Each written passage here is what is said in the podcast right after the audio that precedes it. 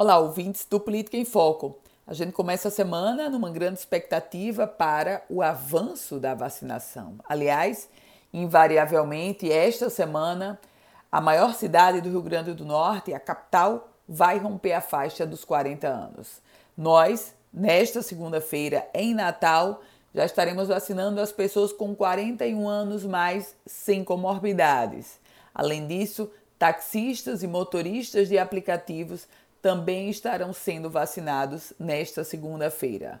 Os trabalhadores da indústria com 31 anos mais estarão também já aptos a receberem a sua primeira dose da vacina contra a Covid-19.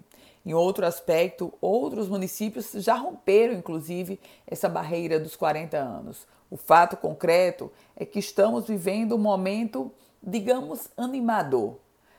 As vacinas estão chegando em um volume maior, estamos conseguindo imunizar a nossa população, avançar na faixa etária e, por outro lado, também avançamos com a redução da taxa de ocupação tanto de leitos críticos dos pacientes da Covid-19 quanto dos leitos clínicos desse mesmo segmento de pacientes. Agora é apressar o passo porque paralelamente a esta rapidez que precisamos e é exigida no momento atual, também há uma preocupação com relação às cepas da, da doença. Nesse contexto, quanto mais rápido imunizar a população, obviamente, maiores as chances de nós enfrentarmos essas cepas.